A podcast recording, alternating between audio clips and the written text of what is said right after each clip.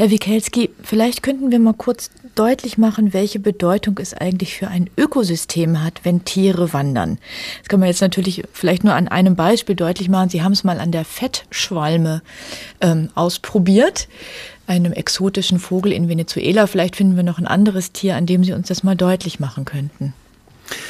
Ja, vielleicht kann ich zum Fettschwalm noch kurz was sagen, ja. weil der ist ja das ist ein ganz tolles Tier. Das ist äh, von Humboldt äh, zum ersten Mal wirklich beschrieben worden.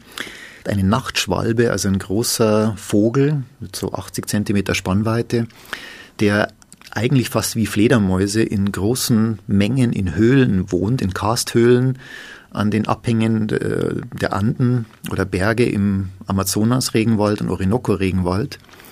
Und da war es eigentlich immer so, dass äh, seit Humboldt die Leute gedacht haben, naja, die fliegen nachts raus, äh, fliegen die ganze Nacht durch, fressen irgendwelche Früchte, bringen die zurück in die Höhle, spucken die Samen aus und damit bringen die eben die Samen nur in eine dunkle Höhle und ähm, tun überhaupt nichts für den Regenwald.